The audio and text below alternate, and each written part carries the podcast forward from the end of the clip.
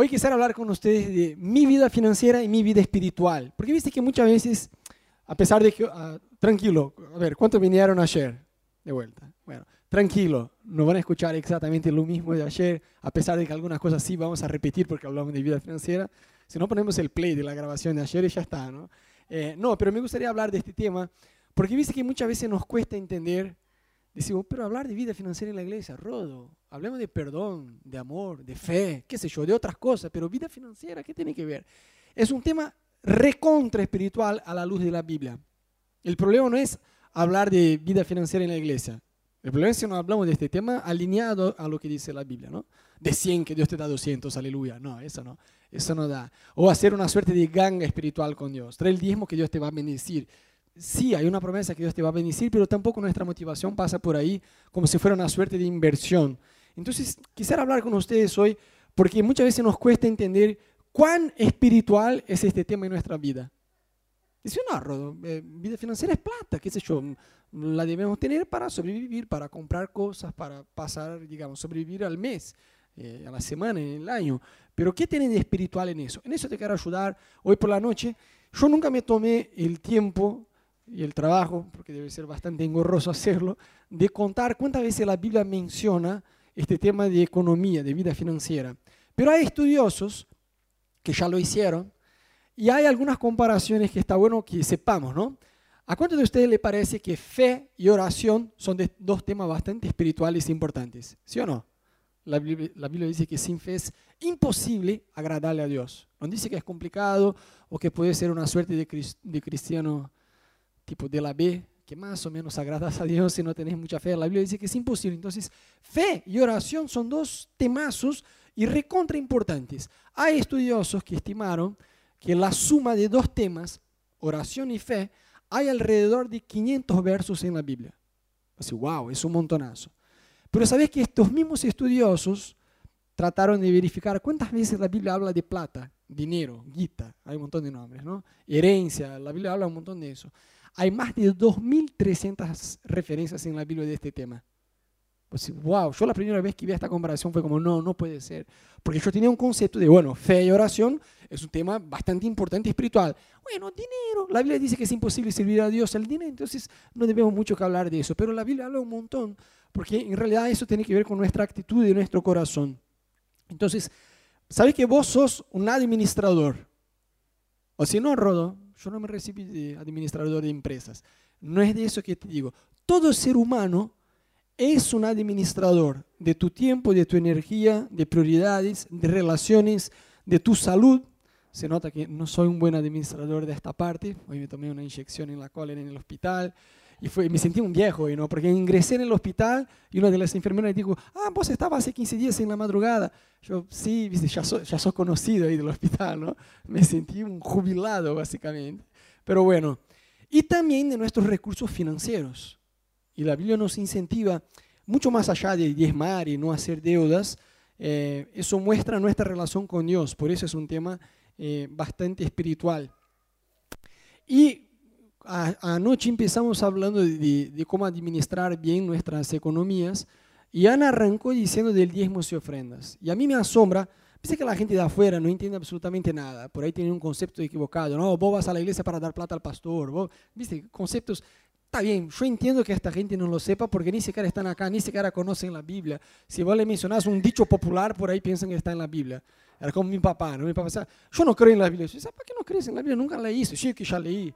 Bueno, papá, entonces dime un versículo que esté en la Biblia. Me tiraba un, dicho popular brasileño. Yo decía, papá, eso no está en la Biblia. Sí, que está, en algún lado está. Bueno, está bien, gente así que no conoce, que es cero Biblia, está bien. Pero a mí lo que me asombra es que hay cristianos que de niñez vienen a la iglesia y no saben qué es el diezmo. Tienen conceptos recontra limitados y equivocados. Por ahí piensan que es una suerte de ayuda a la iglesia o a los pastores, como yo ya, mira, yo ya estuve en una iglesia que un tipo tiraba el diezmo así. Bueno, gente, ustedes saben, ¿no? Somos una iglesia, pero bueno, la iglesia tiene teléfono, internet, cuentas, eh, no sé, ¿viste? La luz, el gas, agua. Eh, bueno, y al gobierno no importa que somos una empresa, nos cobran igual. Y si no pagamos, eh, se cierra, se cancelan los servicios. Entonces, si entre todos como que nos ponemos las pilas a ayudar de cada uno un poquito por ahí, yo decía, ah, por Dios, cállate la boca, no sabes nada de diezmo, no es por ahí. No, la cosa no pasa por ahí. La Biblia dice que la iglesia es la casa de Dios. Jesús dijo eh, que, su reino va a prevalecer y, y, nada va a poder venir en contra, prevalecer en contra de la, iglesia, que es la casa de Dios. Entonces, si vos no diezmas, si vos no ofrendas, si yo no diezmo y no ofrendo, la iglesia sigue siendo la casa de Dios, Dios la sigue sosteniendo. El único que sufre y no diezmar sos vos, no la iglesia o el pastor, como la gente de afuera piensa. Pero a mí me asombra que hay gente que tiene una idea que es una limosna. Como, bueno, voy todos los meses y ahí tiro, no sé, 50 pesos, como una ayudita. Una. ¿Viste que estos tipos que cuando paras el auto te vienen a pedir plata? Hay gente que tiene esta mentalidad y nada está más lejos de eso. Anoche hablamos, ¿no? Que diezmar no es dar 10% de lo tuyo a Dios, sino quedarse con 90% de lo que es de Él. Es otra perspectiva, totalmente diferente. ¿no? Y yo creo que esta percepción, si no la tenemos, no va a afectar no solamente la forma en que damos los 10%, sino la forma en cómo manejamos los otros 90% que nos quedan. Porque si vos pensás que es tuyo, haces cualquier cosa. Si vos tenés la comprensión que sos un mayordomo, viste que el mayordomo ¿Duerme en la casa del dueño, sí o no? Sí, la casa es de él. No. ¿Anda en el auto del dueño? Sí o no? Pero el auto es de él. No. ¿Come la comida del dueño? Sí o no? Pero la comida es de él. No. Las personas que yo conocí que más prosperaron son las personas que tienen este concepto bastante claro que somos mayordomos. Entonces, si vos entendés que absolutamente todo lo que tenéis viene de Dios, la Biblia dice que toda buena dádiva del cielo del cielo, vas a reconocer a Dios. Y más, no tiene tanto que ver solo con la acción de dar 10%, que en realidad la palabra dar está mal, es devolvérselo a Dios. Porque si entendemos que todo lo que tenemos es de Él, por Él y para Él, lo entendemos que no estamos dando nada, estamos devolviendo algo que Él ya nos dio. Y quedándonos con la mayor parte de lo que es de Él. No, pero no es el Espíritu Santo que se despierta a las 6 horas de la, de la mañana para trabajar, soy yo. Yo estudio, yo trabajo, solo porque tienes salud, que te la dio Dios. y de ahí empezás a reconocer a Dios. ¿Seguimos? ¿Están conmigo? Bueno, entonces no voy a eh, quedarme tanto en eso, pero la Biblia muestra Lucas 21, eh, capítulo 21, de 1 a 4, si podemos proyectar. Hay una historia que dice así, Mientras Jesús estaba en el templo, observó a los ricos que depositaban sus ofrendas en la caja de ofrendas. Luego pasó una viuda pobre y echó dos monedas pequeñas. Les digo la verdad, dijo Jesús, esta viuda pobre ha dado más que todos los demás, pues ellos dieron una mínima parte de lo que les sobraba, pero ella, con lo pobre que es, dio todo lo que tenía. A mí me, llama mucho la atención esta historia, desde niño la escuché, que muestra que Dios se fija no solo en qué hacemos, sino con ¿Cuál corazón lo hacemos? ¿Viste? Por ahí vos decís, no, yo diezmo, yo ofrendo. Es más, porque la Biblia habla de diezmos y ofrendas. Y vos decís, no, por ahí yo hago dos cosas. Pero vengo casi sufriendo, me vengo arrastrando por el, por el pasillo como, bueno, el, y lo entregué. Y volvés a tu lugar con dolor en el corazón. No lo hagas, a lo, mejor quédate, porque Dios no se fija solo en qué haces, sino en la forma con la que haces. Porque podemos hacer las cosas correctas con un corazón incorrecto. ¿Me siguen? Y esta historia eh, muestra eso. Había un montón de ricos, como, como dice la Biblia, que dieron, no es solo que dieron lo que les sobraba, dieron una mínima parte de lo que les sobraba. Porque cuando uno es codito. ¿no? Pasa que ellos eran, tenían tanta guita que este poquito de lo que les sobraba eh, digamos, la cifra era bastante grande, era un valor bastante alto, pero el corazón de ellos era como una limosna, cualquier cosa. Sin embargo, la Biblia muestra que una viuda pobre vino y dejó dos pequeñas monedas. La Biblia no dice el valor exacto, pero la cifra era lo de menos. Eh, obviamente el valor financiero, obviamente era eh, quizás la peor ofrenda que había ahí en este día, pero fue la ofrenda que le llamó la atención a Jesús. Y él dijo a su discípulo, mira, esta viuda pobre con estas pequeñas dos monedas, entregó más que a todos, porque ellos dieron de lo que les sobraba. Y cuando algo te sobra, como que no te cuesta, como, qué sé yo, ya está sobrando, ¿no? Y ella, siendo pobre, las dos moneditas pequeñas que tenía, era todo lo que tenía. Y ella se lo entregó todo. Y eso le eh, llamó la atención de Dios. Entonces yo creo que Dios se fija no solo en qué hacemos, sino nuestra motivación. Por eso hay versículo que dice así, ¿no? Hay un versículo que dice, cuando invites a alguien a cenar en tu casa, a comer en tu casa, invita a alguien que no te puede invitar de vuelta. Porque es muy cómodo, a veces, no que sea un problema cuando invites a alguien que te puede invitar, pasa eso con las amistades. Pero la posta de este versículo es, da al, di algo a alguien, entrega algo a, a, alguien que no te puede retribuir, que no te puede pagar de vuelta. Si yo conozco, no sé, a alguien acá de la iglesia que está prosperando y encima hizo un curso de chef y cocina re bien y yo le invito a mi casa y yo le hago una cena más o menos, yo sé que esta persona va a decir, bueno, Roda, ahora yo te invito a mi casa. Bueno, bueno, dale. Pero otra cosa, si yo invito a alguien que no tiene plata para cargar la sube a venir a comer en casa, ¿no? Y ahí la persona puede invitarme a su casa. No, la Biblia dice que ahí está la cosa, porque tiene que ver con nuestra motivación. Y muchas veces esta falta de revelación de qué es el diezmo nos lleva a una falta de compromiso y estamos cómodos en no diezmar porque no tenemos una mentalidad correcta de eso. Por eso Oseas 4:6 dice así: Por falta de conocimiento mi pueblo ha sido destruido. No hay absolutamente nada peor de lo que la falta de conocimiento, porque solo disfrutamos lo que entendemos en Dios, ¿no?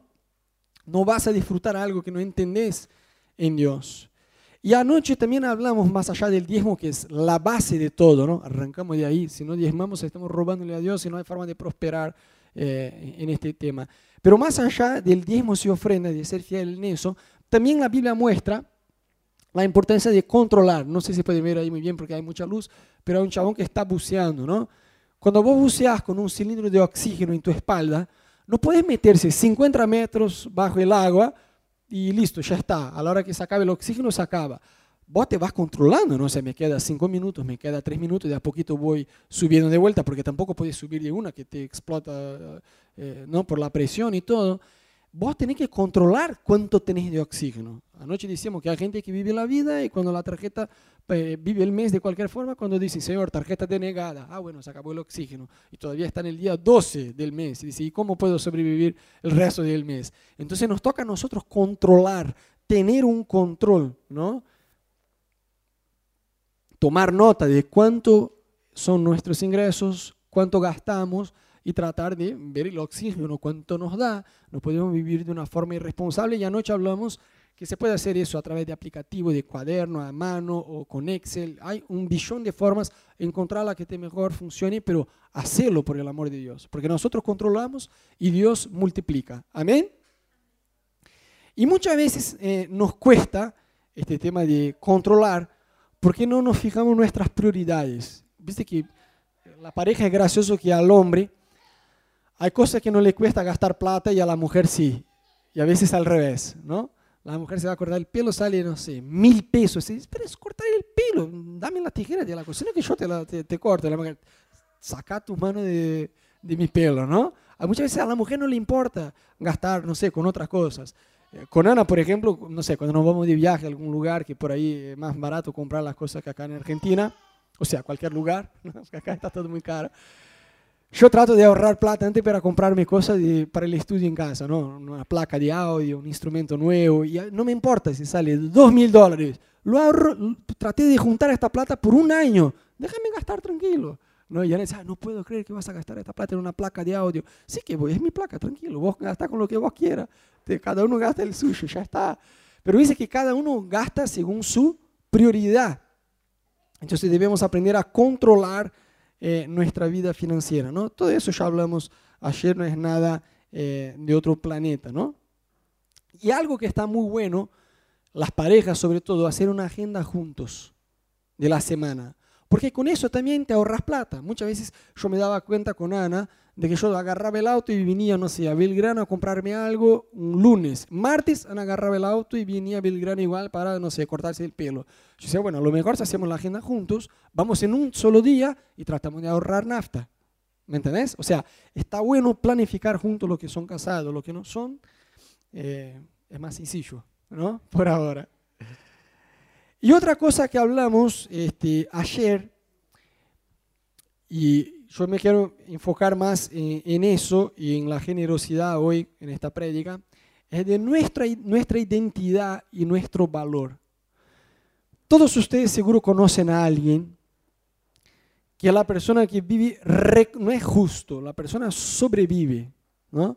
Porque pasó la tarjeta de crédito en fe, entre comillas, ¿no? Llamamos fe a lo que es irresponsabilidad, ¿no? Pasó, no, Dios sabe todo, sí, Dios sabe todo, sabe que no puedes pasar porque no te... No, pero la tarjeta de crédito te da una falsa sensación de poder, porque hay un límite, que básicamente es una plata que no es tuya, pero que el banco te pone en manos para que gastes y después te cobra el interés. Entonces hay gente que cobra el sueldo, no sé, el tipo gana 20 lucas, pero cuando el sueldo entra en su cuenta ya tiene solo 15, porque 5 ya se fue para el banco. ¿Por qué?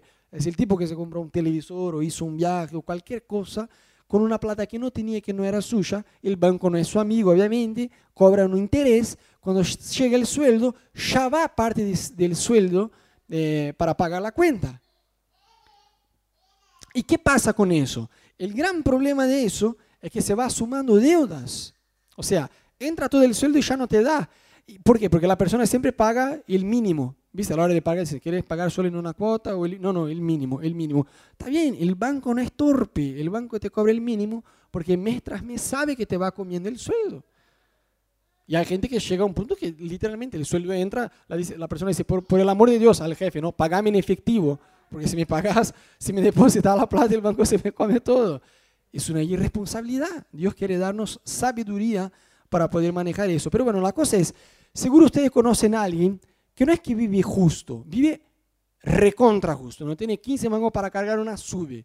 Pero cuando se le cobra el sueldo, va a una tienda y compra el tenis Nike con luces y eso, y truenos. Es un, tenis que sale 8 lucas. Vos decís, capo, vas a ganar 15 lucas mensuales.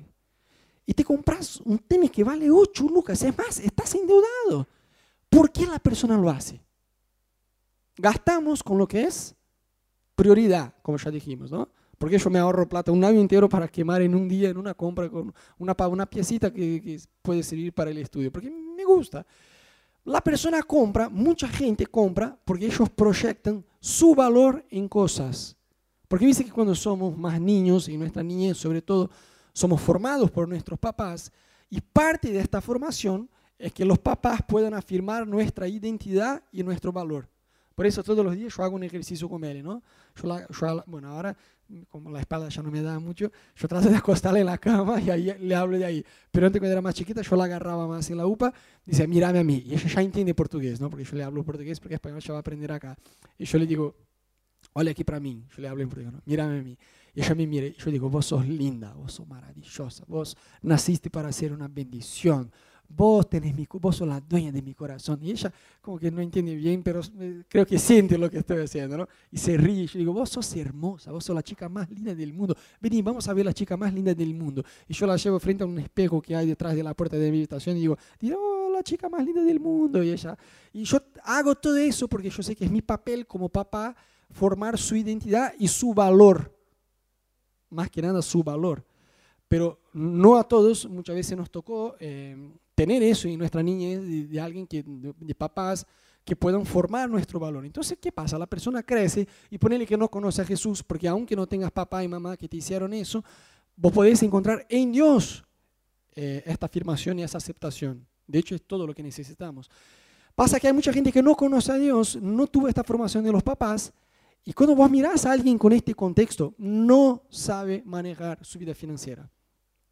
Y ahí es un desastre, porque eso nos afecta, más allá de que la Biblia habla un montón de eso, es algo que nos afecta en nuestro día a día. Yo te aseguro que cada 10 divorcios, 11 van a tener un punto de discusión, entre, de discordia entre la pareja, que es cómo manejar la plata. Uno quiere ahorrar, otro quiere gastar, uno quiere pagar una cuenta, otro quiere pagar otra. No se ponen de acuerdo con la vida financiera. Entonces la persona proyecta, al no sentirse valorada, al no sentirse amada, al no tener una eh, autoestima, una autoimagen saludable, ella se proyecta en cosas que tienen valor. Yo conocí una chica que tenía exactamente este contexto Y ella eh, vino de una familia muy pobre y empezó a ganar muy bien porque aprendió un software de gestión, de qué dices yo, y bueno, empezó a trabajar en multinacionales y ganaba un muy buen sueldo. Pero era alguien que previamente, a pesar de haber aprendido a hacer el trabajo y como profesional era muy buena, no tenía la estructura emocional para ganar el sueldo que ganaba. Entonces ella siempre trataba de esforzarse para mostrar y decir a la gente, una persona normal hace lo contrario, ¿no? Nadie sale diciendo el sueldo, ah, mira, yo, yo cobro tanto, yo cobro tanto. Eso es algo personal, ¿no? Pero la chica, justamente porque tenía su valor en eso, conocía a alguien, te lo juro, en cinco minutos ella estaba diciendo, no, porque yo mensualmente cobro tanto. Porque para ella era como, mira cuán importante soy, mira el valor que tengo, porque porque no había tenido esta base en su familia. Entonces, por eso la gente gana 15 lucas y gasta 10 lucas en un tenis, y porque la persona piensa, bueno, no es que es eh, intencional o que, la, que, es consciente, es inconsciente, es una, un grito de su alma, es una herida, ¿me entendés? Emocional. Entonces la persona va y se pone el tenis Nike, trata de desfilar con el tenis Nike, llega así en la iglesia como, mira, el tenis de 10 lucas que me gané. Porque está proyectando su valor ahí porque no se siente valorado. Es que el tema del alma inclusive puede endeudarnos, ¿no? El chabón que va con un, va, en Brasil había un, un auto, yo no sé el nombre acá, pero viejo, es casi una, una carroza con un, un, carro con un motor, ¿no? un desastre. Se llama Brasilia. Y hay gente que por ahí tiene y tiene vergüenza, está en un auto pobre y es como, ay, bueno, a mí me da vergüenza que llegue con este auto. Me acuerdo que el papá de Ana tenía un auto así de estos hace muchos años cuando ella era chiquita y llegaba en el colegio y ahí todos los otros papás tenían autos así como de primera línea, ¿viste? Y salían del auto, abrían la puerta y ponían el brazo así como este es mi auto, ¿ves? Y el papá de Ana dice, yo te enseñé a mis hijos que nuestro valor no está en estas cosas. ¿Qué yo hacía? Llegaba conmigo, no sé, ponerle que era una Brasilia, un auto de esto, que era un desastre. Llegaba y decía, yo hacía igual. Abría la puerta y ponía como, es mío. Como, es viejo, pero está pagado. Porque a veces hay eso, la gente vive de apariencia y dice, no, este es mi auto, sí, lo voy a pagar en tres décadas. Pero este está pagado, yo prefiero estar con el que está pagado. Yo hacía igual. Y un día Ana estaba con las amigas en el colegio y empezaron a, ¿no? a del tema. Y yo decía, porque mi papá tiene un Fox. Ah, wow, bien. Porque mi papá tiene un EcoSport. Mi papá tiene una Ferrari. Y vos, Ana, y Ana dijo, mi papá tiene una Brasilia. No me acuerdo el nombre que era, pero digamos, era el peor auto. Mi papá tiene una Brasilia. bien ahí, bien ahí, porque está enseñando a la, hija lo que realmente importa. Pero ves que cuando uno no tiene su valor, eh, digamos, en estas cosas, en Dios va a proyectar en cosas que realmente no tienen valor. Entonces, nuestro valor está en la cruz. Vos valés el sacrificio de Jesús. Ya está. No importa si no tenés auto, no importa si tenés un auto viejo, no importa si andás con las mismas sandalias hace 15 años o si andás con este tenis Nike, tu valor no está en eso.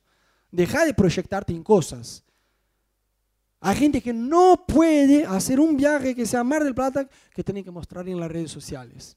Y nada de mal en, sacar fotos mientras se está de vacaciones y poner en las redes sociales. No estoy condenando a nadie, juzgando a nadie. Pero dice que hay gente que cualquier programa que, o viaje, macheta, digamos así, que hace, tiene que poner, no, voy a hacer check-in en el Hotel Sheraton.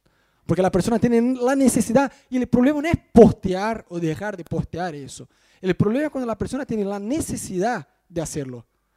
Porque ella tiene que decir a la gente, mira cuánta guita tengo.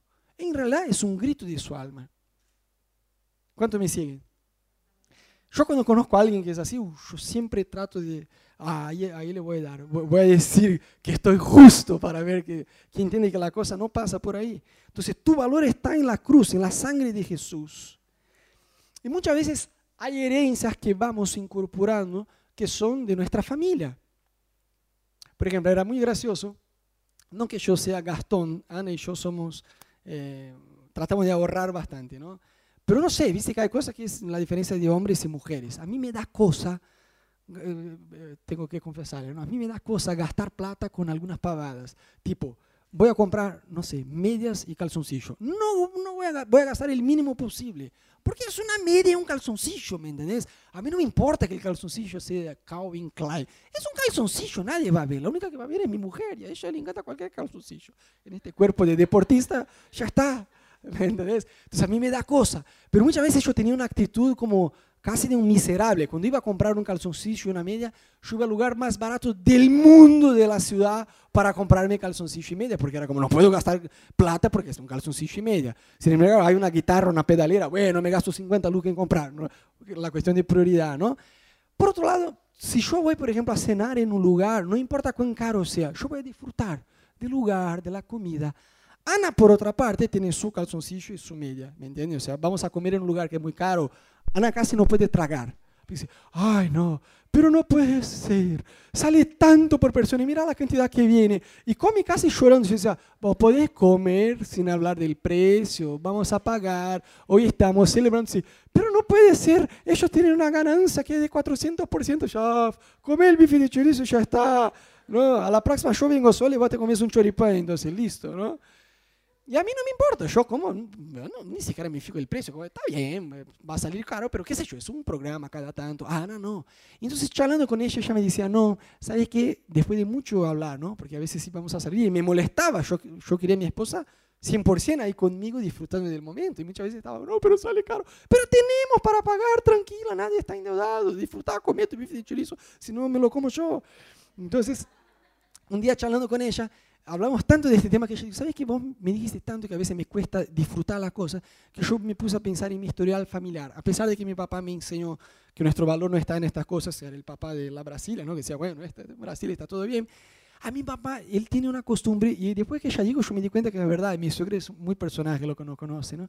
Y él siempre va a decir que algo está caro. No sé, es gracioso. O así, che, vamos a comprar un helado, sí, ¿cuánto sale? 15 pesos. Wow, pero 15 pesos siempre va a decir que está caro. Ni siquiera saca la cuenta, ¿viste? Para decir si realmente está o no está. Ya está incorporado en él, es una costumbre. Y va a decir, pero 15 pesos un helado. Sí, papá, 15 pesos, está barato. Ah, bueno. Pero su primera reacción va a ser, che, qué caro. Y ella dijo, papá, ¿sabes qué? Todavía que vamos a comprar una cosa, vos siempre tenés la costumbre de decir que la cosa está caro. Y mi suegra dijo, sí, es verdad. Él se quedó como, me están atacando. ¿no? Decía, sí, bueno, y él se reía como, bueno, no me di cuenta. Pero viste que hay cosas que vamos incorporando de familia, son herencias familiares que vamos como que absorbiendo y que debemos traer a la luz de la palabra de Dios para permitir con que Dios pueda limpiarnos de, de todo eso, ¿no? Porque hay gente que finge vivir una vida que no puede vivir para complacer a la gente que ni siquiera le gusta. Es la, la vida de, del disfraz, ¿no? Muchas veces por un escape de una situación dura que está viviendo, por una negación o por responsabilidad o heridas. Otro día yo hablaba con Cami, Cami me decía, ¿cómo era el nombre que tiene en Colombia? Hay una cosa ya, ¿cómo se llama? No es casta, es extrato. Estrato. Y era, ah, corregime si estoy equivocado, pero Cami me explicaba que en Colombia hay algo recontra desubicado que se, le dice extracto y tiene como seis. Según tu ganancia, según tu facturación, ¿en cuánto ganas? Entonces la gente como que mira tu ropa y ya sabe, ah, esta es del extracto 3, ah, esta es del extracto 1. Algo así, ¿no? claro, segundo ni viva, si te vas en transporte público o si tenés tu auto y cuál auto tenés. O sea, gente, eso no es un problema de Colombia, es un problema del ser humano, de juzgar, de compararse y de proyectar su valor en estas pavadas. Y yo le decía, Cami, eso es igual el apartheid, que la gente tenía prejuicio en contra de los negros, ¿viste? Y como, yo soy blanco, vos sos negro, yo tengo más valor que vos. Es igual, pero con plata. Y cuando uno realmente conoce a Cristo, estas cosas dejan de tener valor. Mi papá siempre fue un, tipo, mi papá no, no es creyente. Piensa que lo es, pero no es. No sé qué es peor, ¿no? Tener un papá que no es creyente o tener uno que dice, sí, sí, yo soy creyente. no, no sos. Pero está bien. No dice nada, pero está bien. Eh, mi papá siempre tuvo una gran preocupación de lo que la gente iba a pensar a su respecto. Entonces se fijaba los noticieros todos los días, todos los noticieros, porque quería estar actualizado, porque imagínate si él se encuentra con un amigo en la calle y dice, che, vos viste que el presidente se suicidó. No, ay, qué vergüenza, no sé, todo lo sabe. Mi papá era consumido por esta necesidad de ser el tipo actualizado. Y yo cuando tenía cuatro o cinco años, eh, decía, vos tenés que mirar noticiero. Ni siquiera entiende el noticiero, papá, quiero jugar a la pelota, ¿me entendés? No, tenés que saber contestar el dólar y eso. Ah, y yo crecí, me di cuenta que después que yo crecí de grande, Hoy todos los días veo noticiero por, internet porque hoy me gusta y entiendo, ¿no? Pero tardé mucho para ver, inclusive después de grande, ¿qué me importa si, si el presidente se murió? Quiero ser el tipo desinformado, a mí no me importa, porque yo veía en mi papá una exageración con eso.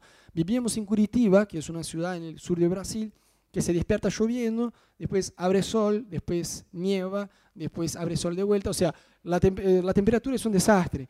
Entonces yo me acuerdo, por ejemplo, una vez que me fui a la facultad con un paraguas porque llovía por la mañana. Y cuando volví, directamente el cielo estaba limpio, no había una nube, lo que es lo normal de Curitiba, ¿no? Y yo me acuerdo que entré en la casa de mi papá con el paraguas, él me miró con el paraguas y digo, ¿pero qué estás haciendo con un paraguas? Hace sol. Yo, sí, papá, ahora a las 11 de la mañana. Pero a las 7 de la mañana, cuando me fui a la facu, estaba, se largó a llover mal. O sea, ay, pero ¿qué la gente va a pensar?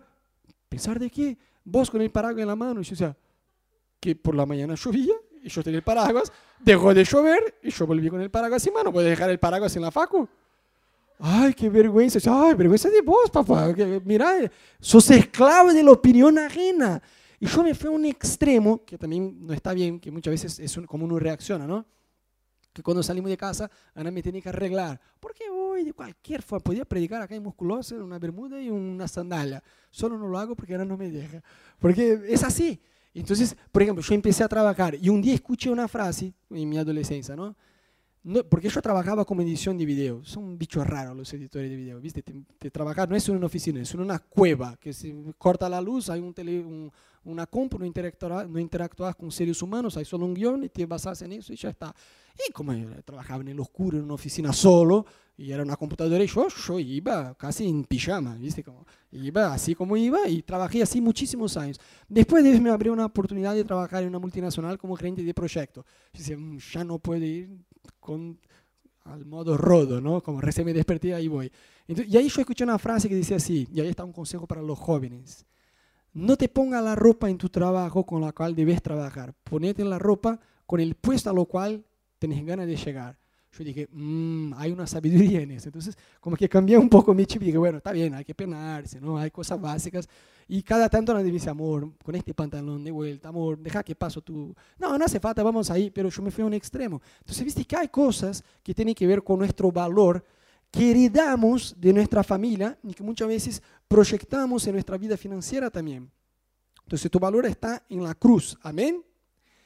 Proverbios 11, 24. Dice así, hay quienes reparten y les es añadido más. Y hay quienes retienen más de lo que es justo, pero, viene, pero, eh, pero vienen a pobreza. O sea, básicamente la Biblia está diciendo, el que ahorra más de lo que es justo. Mira que la Biblia no es en contra de ahorrar, es sabio ahorrar. Hablamos anoche de eso en el taller de la familia. Pero la Biblia dice, el que retiene más de lo que es justo. En nuestra cabeza decimos, va a ganar mucha plata. No, no, no. La Biblia dice, empobrece.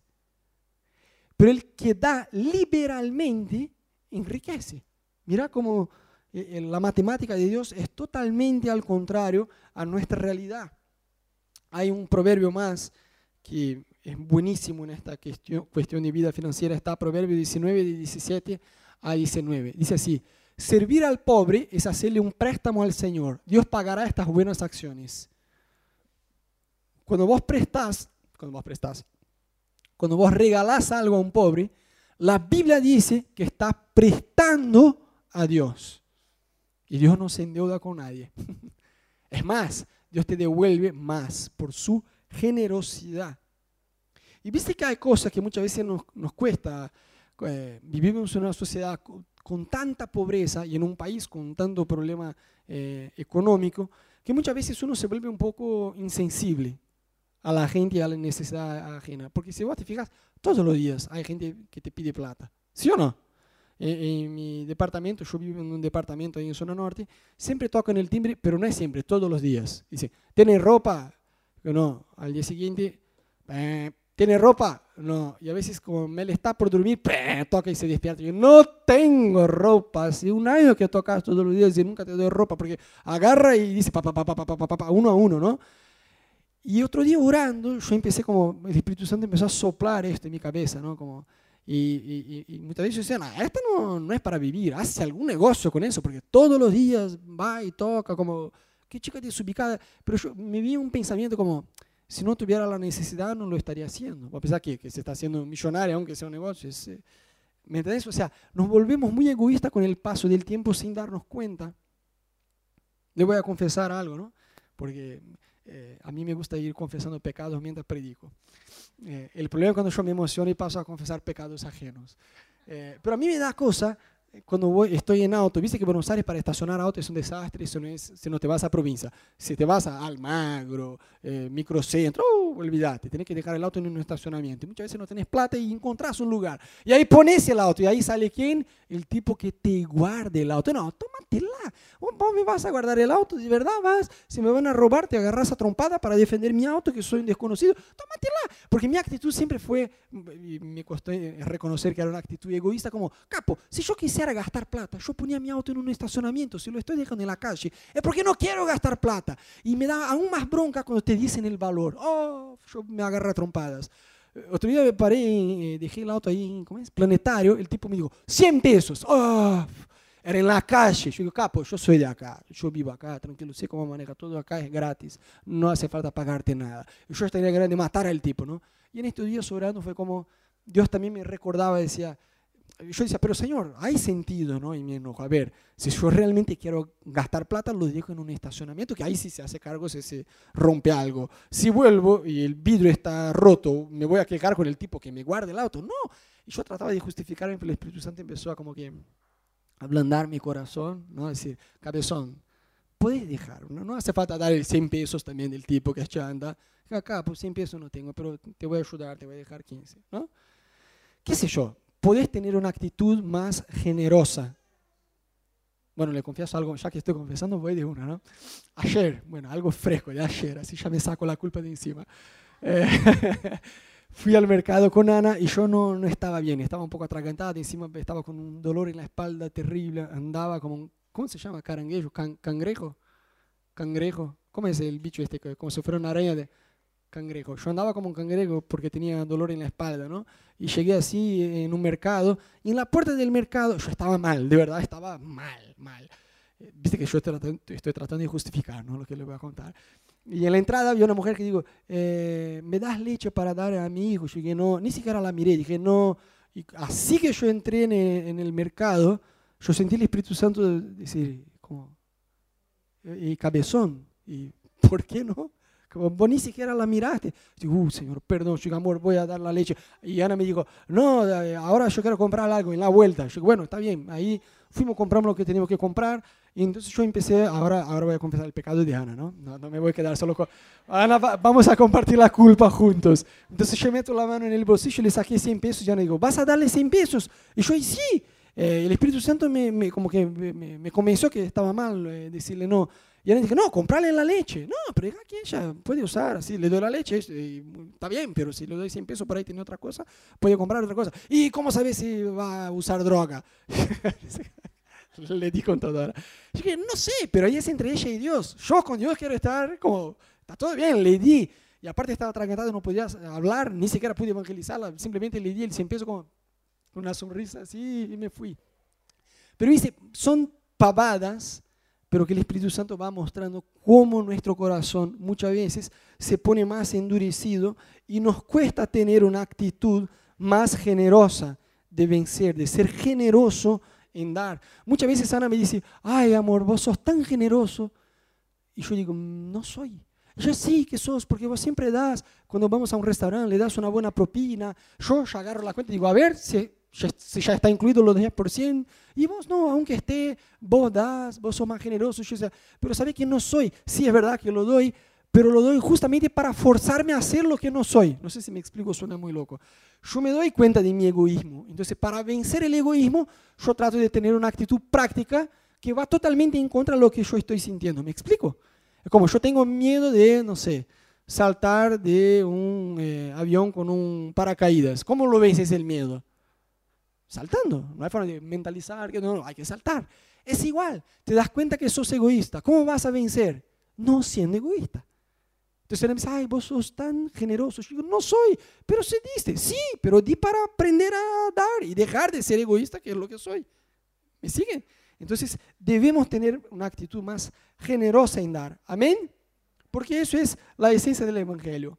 Porque de tal forma amó Dios al mundo que dio, que entregó a su Hijo. Entonces, la esencia del Evangelio es dar. La Biblia dice, porque de tal forma amó Dios al mundo que vendió a su Hijo. Dios no vende, Dios da. Y termino con esta porque hay quemé a Ana, ¿no? Y, y ahora tengo que contarle algo bueno, si no duerme en el sillón hoy. No, viste que Ana tiene como mi suegra. Mi suegra yo la cargo, pero es una mujer de Dios y tiene un corazón como eh, muy grande. Otro día fuimos al McDonald's, cuando yo todavía no estaba light, porque no sé si se dieron cuenta, yo bajé 3 kilos, ¿no? Ya es un, si me dice, Rodo, sí se nota, bueno, mentí, así me incentivas. Eh, fuimos a un McDonald's, volviendo del culto, y estamos ahí, y Ana eh, abre la ventana y llama a un tipo que estaba ahí, y yo veo que Ana ya estaba como casi llorando, ¿viste? Y Ana va, y, era un tipo que estaba tratando de vender flores, eh, en frasquitos así, y Ana eh, le dijo, mira, este es para vos, y le dio, no sé, 100, 200 pesos, no me acuerdo.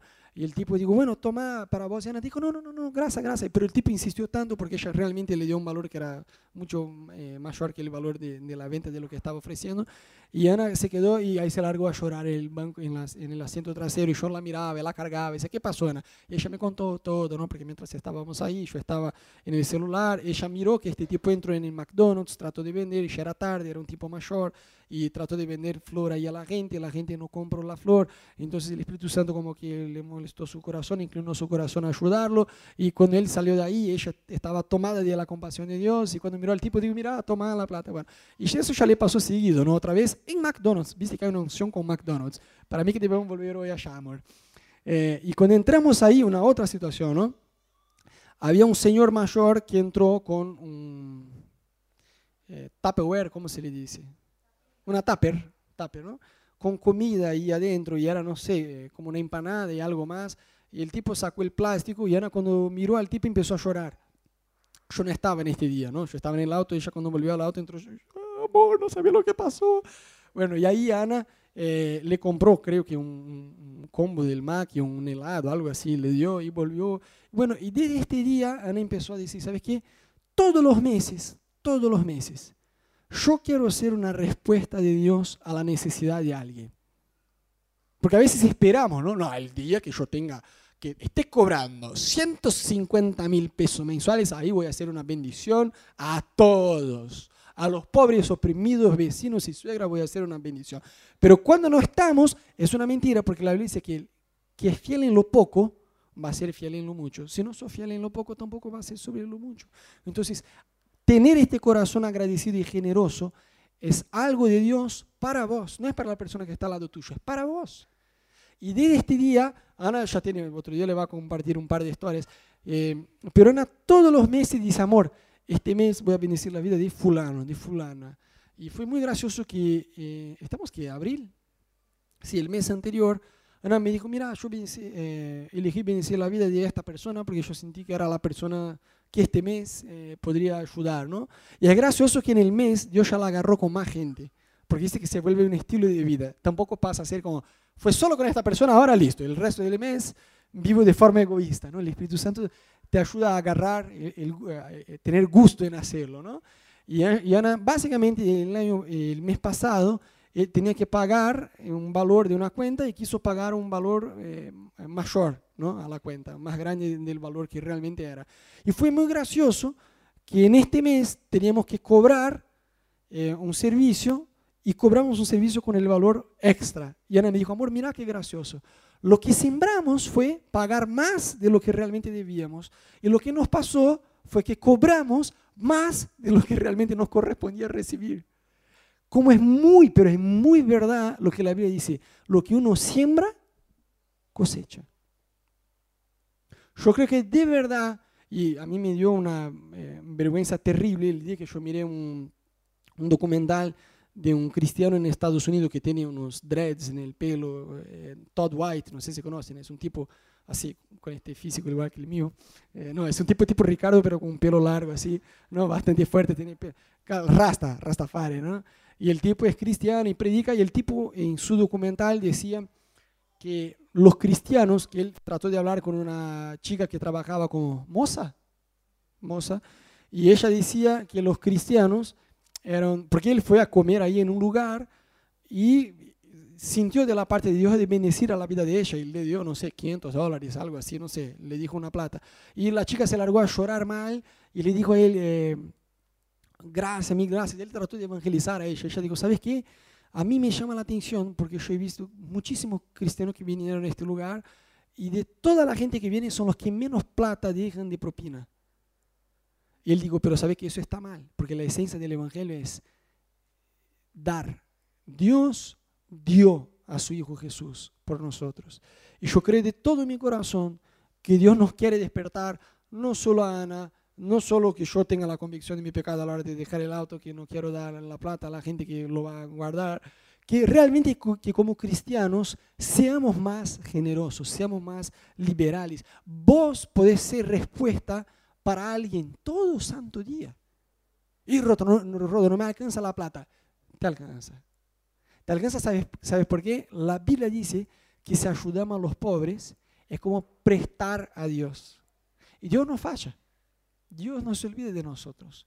Entonces yo te quiero animar a caminar por fe como cristiano, sí tener tu planilla, sí tener el control de cuánto entra, cuánto sale. Ana decía ayer en el taller de, vida financiera que si vos nos preguntás, Rodo, ¿cuánto gastaste en transporte público en 2008, en enero? Sabemos decirte. Porque desde que nos casamos tenemos absolutamente todo que entró y que salió en la planilla.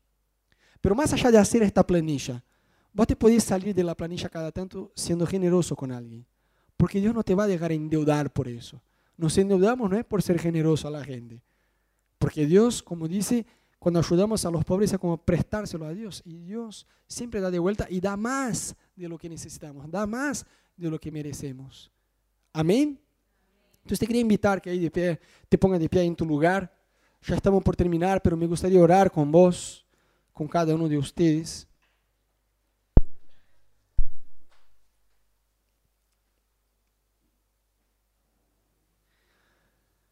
Yo quiero terminar con, una, con un otro ejemplo que me acordé. Ya estamos por terminar, voy a tratar de ser prolijo. Pero mientras preparaba esta palabra, el Espíritu Santo me hizo acordar de una época de mi vida que yo todavía estaba soltero, no, no me había casado todavía con Ana. Ana ya era mi novia, pero estábamos eh, cada uno en la casa de sus papás. Y yo estaba de, en mi vida financiera bastante, bastante justo. Era como, bueno, fin de mes ayuno a lo mejor para llegar, ¿no? para alcanzar. Estaba en este extremo. Y yo me acuerdo que yo hice un trabajo como freelancer y me entró 450 reales, que redondeando, solo para que tengan una idea, era como 4.500 pesos. No era mucho, pero bueno, fin de mes, uno ya estaba desempleado ya hacía tiempo, entró un freelancer, yo, yo agarré estos 450 pesos como, viste, en África cuando tiran ahí desde un helicóptero comida que la gente se mata, yo estaba así por, por la plata, ¿no? Entonces terminé el freelance, entregué, el cliente aprobó, me pagó, yo agarré los 450 reales, puse en el bolsillo y entré a casa y empecé a orar. Señor, gracias, no debería haber orado, ¿no? Empecé a orar, Señor, gracias por estos 450 reales, pero no, ni siquiera como pasaron como 10 segundos de oración y el Espíritu Santo me dijo, no son tuyos. Digo, ¿qué? No es tuyo, esta plata no es tuyo. Sí que es, yo que hice el frío, que no, Satanás, apártate de mí. Ya estaba así, ¿no? Y el Espíritu Santo me dijo, no es tuyo eso lo vas a dar a fulano domingo en la iglesia. no, y era un tipo mayor, eh, tenía un problema en la pierna, era un tipo trabajador, lo encontraba todas las mañanas de lunes a viernes a las cinco y media en una terminal de colectivo que había cuando yo iba a la facultad. Pero independiente de si fuera o no fuera, ¿no? Digamos, yo dije, está bien. Y Dios me hizo eh, ofrendar con gratitud en mi corazón. Tampoco fue como, bueno, fulano, acá está. Dios me dijo, tomaste, ¿no? lo hice de verdad con gratitud, como bueno, esta plata no me pertenece, no es mía, si no me pertenece, yo, yo quiero ser un canal, un puente de Dios a la vida de la gente. Y yo entregué el valor completo, fui, fui fiel. En realidad no le di le di a su líder de, de GBO. Y mira, dale a fulano, dile que Dios lo quiere bendecir, ni siquiera hace falta que le digas que fichó que, que porque en realidad al fin y al cabo no fichó, fue Dios. Eh, pero ¿por qué les estoy contando eso? Yo estaba en un mes justo. Es más, yo, yo estaba desempleado. ¿Ves? Dios no espera que vos, ah, estoy en un laburo re bueno, ganando mucha plata, nadando en la plata. No, no, no, desempleado, yo necesitaba aquella plata. De una forma literalmente sobrenatural, que ni siquiera me acuerdo, Dios me sostuvo, porque no me morí, seguí vivo.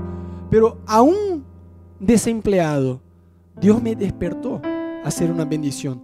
¿Por qué? Muchas veces posponemos la generosidad porque justificamos que no tenemos. Y por eso no tenemos. La Biblia dice que habla de dos cosas. El pan nuestro de cada día, danos hoy. Pan se come, pan es para los hijos. Pero la Biblia también habla de semilla. Y semilla no se come. Porque si vos comes la semilla, no tenés cosecha. Pan se come. Pero no es toda la plata que llega en tus manos que es pan. Hay pan, pero también hay semilla. Y todo cristiano debe saber diferenciar. Eso es lo que tengo en manos. No solo dinero, tiempo, energía, recursos, talentos, todo lo demás. Pero hoy estamos hablando precisamente de dinero. Eso es lo que tengo en manos. ¿Es para mí comer? ¿Debo comer? ¿Es pan o es semilla? Si es semilla, lo que debo hacer es sembrar. Porque ahí habrá una cosecha. Y con esta cosecha tengo para mis necesidades y tengo para bendecir la vida de otras personas. ¿Me siguen?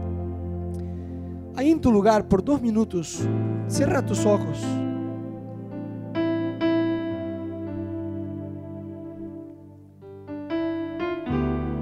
Permití con que el Espíritu Santo hoy pueda tocar tu corazón y despertarte a vivir una vida más generosa.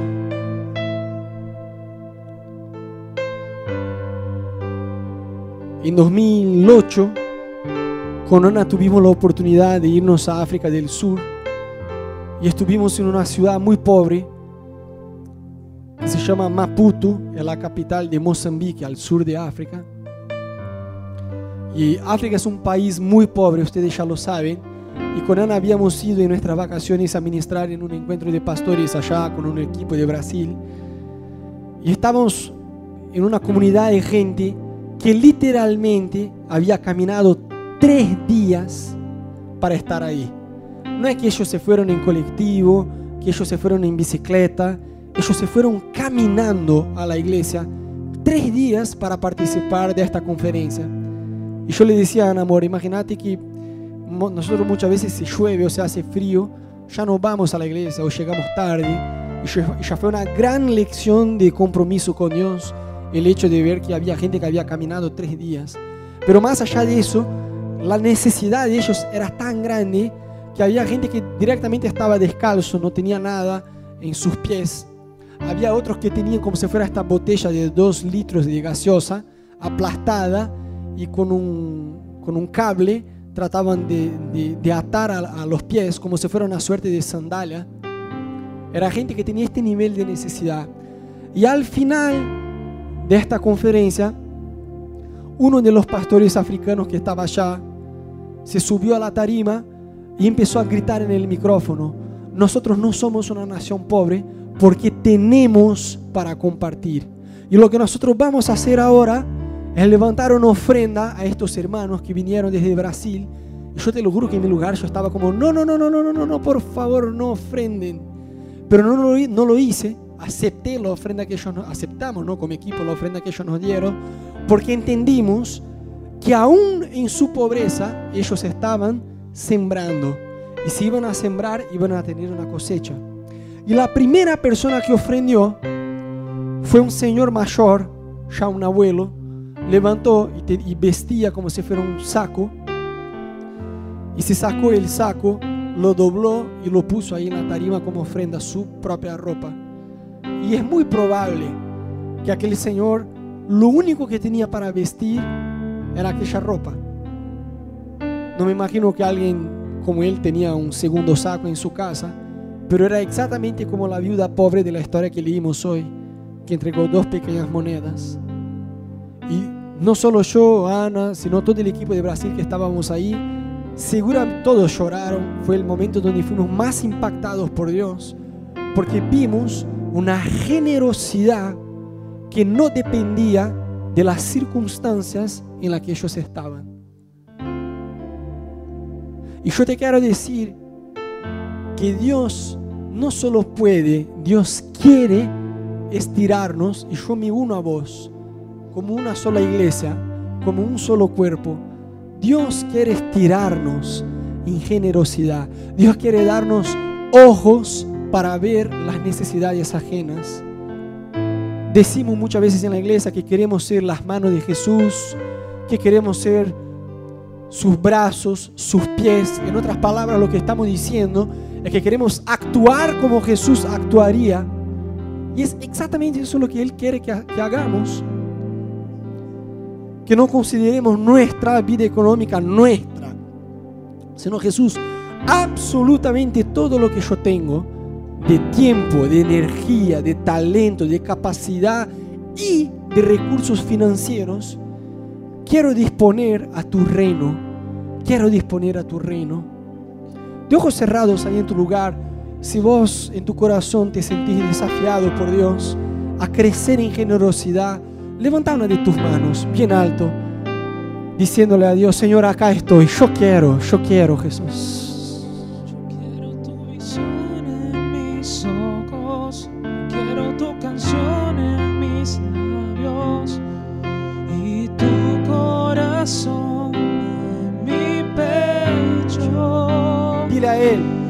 Quiero tu visión en mis ojos, quiero tu canción en mis labios.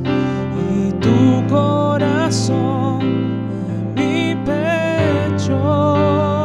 Jesús, queremos, Señor, queremos aprender a ofrendar, queremos aprender, Dios, a compartir.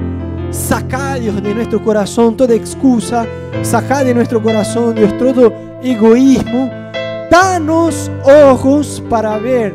Danos ojos para ver la necesidad ajena, Dios. Danos oídos para oír tu voz. Queremos ser Jesús. Tus manos en esta tierra. Queremos ser tus brazos. Queremos ser tus pies. Queremos actuar como vos actuarías acá entre nosotros porque es exactamente eso lo que somos. Somos tu cuerpo, Jesús. Somos tu iglesia en Buenos Aires, en Argentina. Queremos ser, Dios, no solo cristianos a los domingos, un domingo tras otro. Queremos vivir lunes, martes, miércoles, jueves, viernes, sábado y domingo, feriado 24 horas por día, Jesús. Queremos aprender de ti, queremos aprender tu generosidad, cambiar nuestro corazón de todo egoísmo, Jesús. Que no haya en nosotros espacio para el egoísmo, Dios. Ya sea en el subte, ya sea en la calle, ya sea en nuestro trabajo, en donde sea. Danos ojos para ver, Jesús. Queremos actuar con tu misericordia. Queremos actuar con tu compasión Queremos actuar con tu generosidad. Danos tu generosidad. De eso se trata ser cristianos, Dios. La palabra cristiana es como pequeños cristos. Y es exactamente eso lo que queremos ser, cristianos. Queremos actuar como Cristo, queremos hablar como Cristo, queremos vivir como vos, Jesús. Danos un corazón de generosidad que entiende, Jesús, que absolutamente todo, todo, todo lo que tenemos es porque en primer lugar nos diste, nos diste salud, nos diste capacidad, nos diste contactos, nos diste oportunidades y te somos agradecidos, Jesús. Te somos extremadamente agradecidos. Queremos aprender a diferenciar semilla de pan. Pan queremos comer, ser agradecidos y creer que nos va a sostener. Pero semilla no queremos comer, queremos sembrar, queremos aprender a sembrar, queremos aprender a sembrar semillas de tu amor en la vida de las personas alrededor tuyo.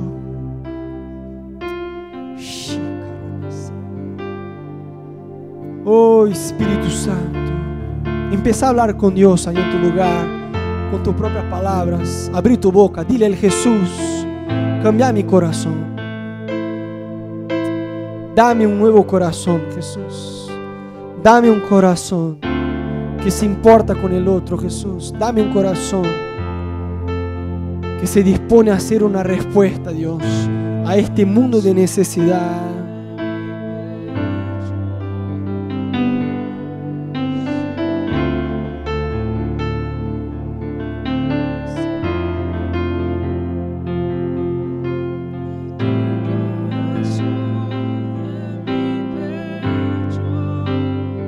Yo siento que hay algunas personas acá, eso es lo que yo voy a decir, no se aplica a todos, pero ahí en tu lugar, de manos abiertas, ojos cerrados, por un segundo recibí esta palabra. Yo siento que alguna, algunas personas, eso no es para todos, hay algunos de ustedes que vos estás viviendo ahora, hoy, estás viviendo en una gran tormenta financiera en tu vida estás atravesando una gran necesidad financiera en tu vida. Hoy por la tarde yo sentía eso en mi corazón. La verdad que me olvidé, pero ahora orando, esta palabra como que volvió a mi espíritu con todo. Hay algunos de ustedes que están en gran dificultad económica. Y la palabra de Dios para vos es, clama a mí clama a mí. Levanta tu voz, levanta tu voz. No estás solo, no estás sola. Yo te veo, yo te conozco, conozco tus necesidades. Clama a mí, clama a mí, dice el Señor. Levanta tu voz, levanta tu voz, dile Jesús, Jesús, salvame, salvame, salvame, mira mi situación. Pero vos no vas a clamar solamente salvame, vos vas a declarar todo lo que la Biblia dice respecto tuyo. Vos vas a no solamente pedirle ayuda a Dios, vas a decir Jesús, mírame a mí, mira mi situación y vení a salvarme, vení a salvarme. ¿Por qué? Porque vos tenés todo lo que yo necesito. Dile en tu lugar, Jesús, vos tenés. Empezá a practicar ya ahora. Dile a él en voz alta, Jesús, Vos tenés todo, absolutamente todo lo que yo necesito. Ayúdame a creer, ayúdame a creer Jesús. La palabra de Dios para vos es, clama a mí y yo te voy a contestar. Clama a mí y te voy a contestar. Clama a mí y te voy a sorprender clama a mí y te voy a sorprender. Te voy a sorprender. Hay cosas que yo ya tengo separado para vos. No hace falta temer el futuro. Tu futuro está en mis manos, dice el Señor. Yo te hice con un propósito. Yo te estoy enseñando quién es tu proveedor, quién es aquel que te sostiene, quién es aquel que te guarda. Confía en mí, confía en mí. Oh Espíritu Santo, Espíritu Santo, te necesitamos. Queremos aprender, queremos aprender Jesús a tener tu corazón. Dile en voz alta, Señor Jesús, pero dile en voz alta, Señor Jesús, yo quiero ser una respuesta tuya a la gente, al inconverso, al que no cree, al que no le gusta a los creyentes, a cualquiera que vos quieras alcanzar. Yo no soy pobre, miserable. Yo soy tu hijo. Vos sos mi papá. Y en ti están todas mis necesidades resueltas y suplidas. Porque tu palabra me garantiza tu fidelidad, tu provisión. Y yo quiero ser bendición a todos aquellos que están a mi lado. En el nombre de Jesús.